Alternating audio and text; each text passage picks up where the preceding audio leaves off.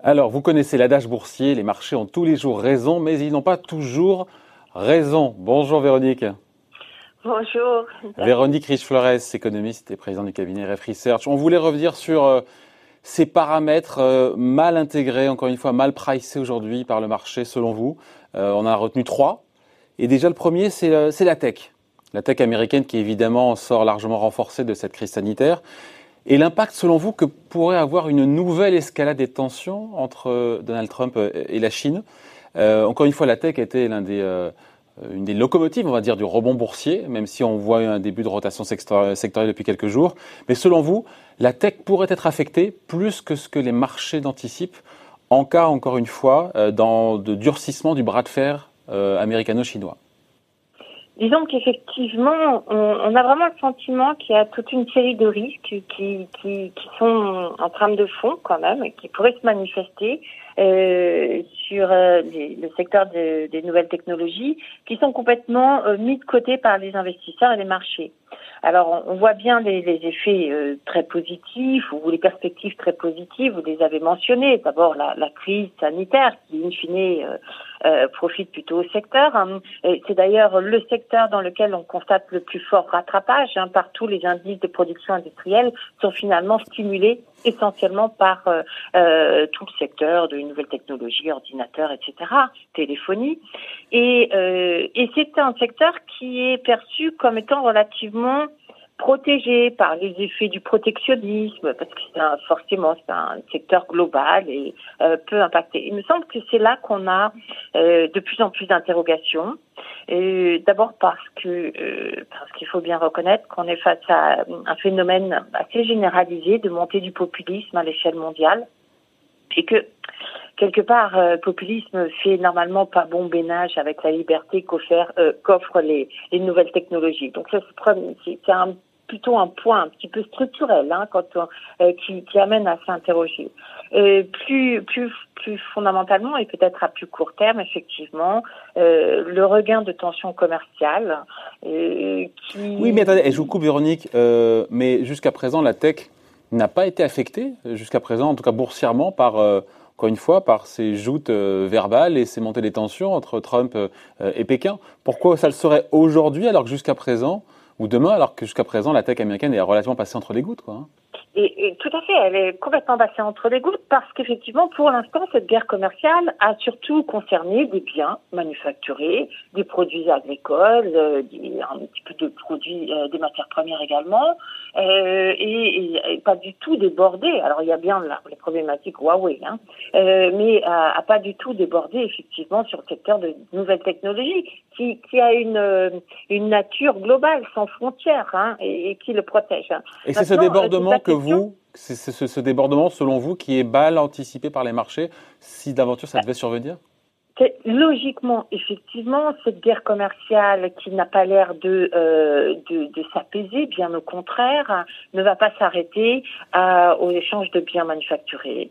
Il est évident que les services commencent également à être impactés par ce type de tension et qu'in fine, la technologie sera probablement euh, le, euh, le point de mire ou euh, une des armes essentielles des, des deux acteurs principaux, la Chine et les États-Unis, en particulier la Chine, qui a, euh, qui me semble-t-il, est en train de se préparer ardemment pour être moins dépendante euh, de, euh, de la technologie américaine. Et une fois qu'elle aura acquis cette indépendance, on a fort à parier effectivement qu'elle se servira de cette de cette arme comme un moyen de pression considérable. Et il le sera à l'évidence. De la Donc on devrait passer, selon vous, il y a un risque de passer un cap, un palier dans cette guerre technologique entre Américains et Chinois qui serait préjudiciable boursièrement et non, de manière non, anticipée pour la, les valeurs de la tech américaine. Exactement. Il me semble que les marchés n'intègrent pas du tout ce type de risque et, euh, et qu'à un moment donné, on, peut le voir euh, rejaillir et que ça pourrait euh, remettre à plat considérablement les valorisations qui sont celles de ce secteur.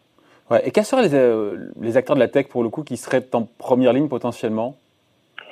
Alors, euh, je, je, dirais en premier lieu, d'ailleurs on l'a vu, euh, les acteurs de la communication, et euh, probablement, alors après, euh, il y a la, la, guerre internationale et puis y compris l'influence du, populisme. Hein, on voit bien, les attaques de Donald Trump à l'égard de Twitter, Facebook, qui montrent bien le risque d'interférence politique à un moment donné. De de l'autre côté, effectivement, plus globalement, ce sont effectivement les outils de communication de, je pense au Google. Euh, et, euh, ces, plateformes internationales qui sont probablement, me semble-t-il, les, les, plus exposées à ce type de, euh, de mesures de rétorsion.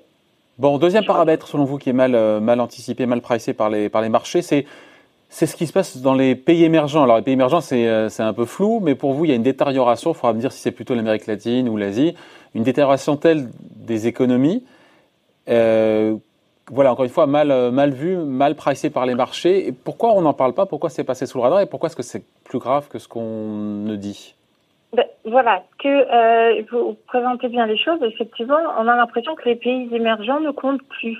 Euh, personne n'en parle, et euh, alors qu'ils sont pour la plupart dans une situation absolument extrême, euh, sauf euh, à l'exception effectivement des pays d'Asie du Sud-Est qui s'en tirent plutôt bien, qui ont été peu touchés par euh, l'épidémie ou qui ont bien maîtrisé les choses et puis qui ont encore euh, une dynamique commerciale, notamment portée par le, les secteurs de, euh, des ordinateurs, de la technologie, etc., qui les protègent. En revanche, le reste du monde émergent est absolument dévasté, et particulièrement l'Amérique latine.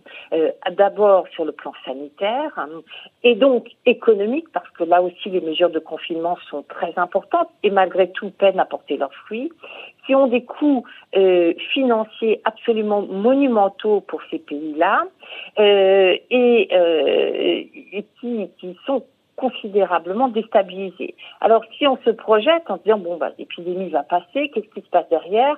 Indiscutablement, ce sont des pays qui n'ont pas les moyens de soutenir leur activité et la reprise comme peut euh, l'avoir aux États-Unis ou en Europe ou dans les pays développés, ce sont des pays qui vont subir de plein fouet les effets de la crise mondiale sur la demande et les prix de matières premières, les tensions commerciales également, et probablement, euh, on, le voit d'ailleurs déjà, et c'était le cas l'année dernière, rappelez-vous, des tensions sociales et politiques croissantes.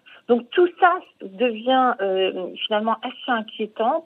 avec une double peine, c'est vrai, vous avez raison, avec une double peine sur les matières premières aussi, parce que ces pays d'Amérique du Sud sont très dépendants du cours des matières premières. Et exactement. Alors, en quoi c'est important? D'abord, c'est important pour la stabilité de ces pays, bien évidemment. Rappelons-nous également l'importance du monde émergent dans la dynamique de la croissance et leur influence pour la sortie après la sortie de après la crise de 2008. Hein. Finalement, euh, c'est bien que cette reprise a été tirée par la Chine. Ce qui ne sera pas le cas aujourd'hui cette essence d'émergence. Eh bien, on, voit difficilement comment ça pourrait être le cas, effectivement. Et tout à enfin, du côté chinois, tout d'abord, mais également et surtout du côté des autres émergents qui me semblent dans une situation extrêmement problématique. Mais si les marchés estiment que c'est un risque secondaire, pourquoi vous en faites un risque alors, les marchés estiment que c'est un risque secondaire, je ne sais pas. C'est pas ce que nous disent les, les marchés d'échange. Les devises ont quand même bien décroché. Et pour l'instant, et, malgré tout, on avait des situations de réserve de change qui protégeaient euh, les, les excès de tension. Aujourd'hui, ces réserves de change s'érodent, bien évidemment. Euh, et, il va falloir penser les, euh, les, dégâts de la crise et ça risque d'être beaucoup plus handicapant. Donc je, fais, je pense qu'effectivement, on a un risque de change qui va se multiplier et probablement créer des, des tensions euh, inattendues. et c'est jamais très bon. C'est vrai que quand il y a déstabilisation des, des parités de change, souvent c'est le prélude à, à des crises plus graves avec une raréfaction probablement dans le sillage des flux de capitaux qui sont nécessaires pour la croissance de ces pays-là, et, euh, et in fine, un coût global, euh, y compris probablement non négligeable, qui me semble pas aujourd'hui être très présent dans, dans ce que j'écoute et ce que j'entends. Bon, dernier point, euh, Véronique, le dollar, dernier paramètre pour vous sur lequel les marchés sont pas, pas, pas très au clair. Mais c'est pas nouveau l'épée de Damoclès sur le dollar, le dollar, possibilité que ça baisse et tout et tout. Et en fait, à, chaque crise, le dollar s'est renforcé, donc à chaque fois on se plante. Hein. Oui, non, mais tout à fait. Euh, et là, je dirais, c'est moins un point de euh, d'inconfort par rapport à ce que font les marchés que qu'un potentiel changement qui pourrait émaner notamment des, des, avancées européennes de ces dernières semaines et de ces tout derniers jours. Euh, le dollar est traditionnellement préféré par les investisseurs. Hein. C'est l'idée que l'économie américaine s'en sortira toujours mieux mmh. euh, que les autres et en particulier mieux que l'Europe et le Japon. Euh, or, c'est un postulat, effectivement, on l'a dit euh, depuis plusieurs années. Bah, qui s'est toujours vérifié en même temps, ce postulat, hein, quand on réfléchit qui s'est toujours vérifié, euh, oui, sur, enfin un peu moins quand même dans les périodes compliquées, notamment de volatilité des marchés, et, euh, et qui me semble fondamentalement euh, totalement euh, fragile. Hein. On est face à une situation financière de l'économie américaine qui est absolument désastreuse, hein, prochement des doubles déficits, hein, l'imprévisibilité euh, de la politique de Donald Trump également, les tensions commerciales qui, qui posent question quant au financement euh, des déficits américains, hein, in fine. Et euh, alors tant qu'on a euh, une Europe fragile, menacée de euh, d'éclatement à plus ou moins long terme, d'insécurité par rapport à cette pérennité de la par rapport à la pérennité de la zone euro, il n'y a pas vraiment de, euh, de place pour effectivement un concurrent dollar. Mais c'est là où ça peut-être en train de changer, ce paramètre sur le possible éclatement euh, fragmentation de l'euro. Pour vous, les avancées qui demandent confirmation, mais quand on écoute ce que nous dit la, la présidente de la Commission européenne, cette volonté franco-allemande, même s'il y a les quatre frugaux des pays du Nord qui freinent, pour vous, la solidarité financière qui semble se dessiner, même si elle est moindre euh, qu'espérée, ça réduira ce risque qui pèse dans la tête des investisseurs sur ce possible éclatement de l'euro et donc une possible réappréciation de l'euro? Alors, soyons précis, je n'ai pas arrêté de dire que le plan de soutien était insuffisant. Hein, euh, donc, je ne vais pas vous raconter que ça y est, euh, on, a euh, fait ce qu'il fallait et que tout va bien et que les perspectives s'améliorent. Mais il y a quand même, dans ce qui a été annoncé, effectivement, des éléments absolument majeurs hein, qui rompent avec, qui sont inédits. Hein, c'est cette idée d'une mutualisation des dettes et d'une levée d'impôts européens qui pourrait rendre indépendant euh, le budget euh, de l'Europe par rapport aux États. Et donc, on commence à mettre un, un petit orteil, un, un, bout de doigt euh, dans, vers quelque chose qui ressemble à une Europe fédérale qui, de facto, réduit le risque systémique ou le risque existentiel. Alors, euh, bien sûr. Ça, c'est un game changer, faut dire ce qui est. Et ça, c'est un game changer, notamment en matière de taux de change. L'euro, finalement, a toutes, et on l'a vu par le passé, a toutes les bonnes raisons d'être une devise forte, en particulier les excédents courants, qui ne vont pas disparaître avec la crise, euh, face au, déficit astronomique américain. Et, donc, euh, le, seul élément de fragilisation de l'euro, ça a toujours été, depuis cinq ans, depuis la crise souveraine, euh, ces risques attenant à la survie à long terme de la monnaie unique.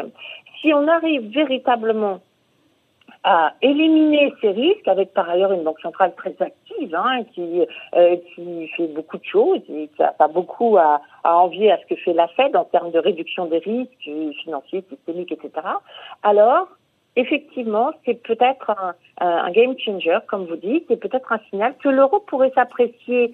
C'est plus un, un, un symbole, qu'une véritable anticipation de forte hausse de l'euro. Mais je pense qu'on est peut-être en train d'éliminer cette partie de risque euh, qui euh, fragilisait la devise européenne. Voilà, merci beaucoup en tout cas. Point de vue signé Véronique Riche-Flores. Économiste et présidente du cabinet RF Research, elle voit ce que les marchés euh, intègrent mal. On verra si vous avez raison dans les, dans les jours, les semaines et les mois qui viennent. Merci beaucoup. Au revoir, David. Merci.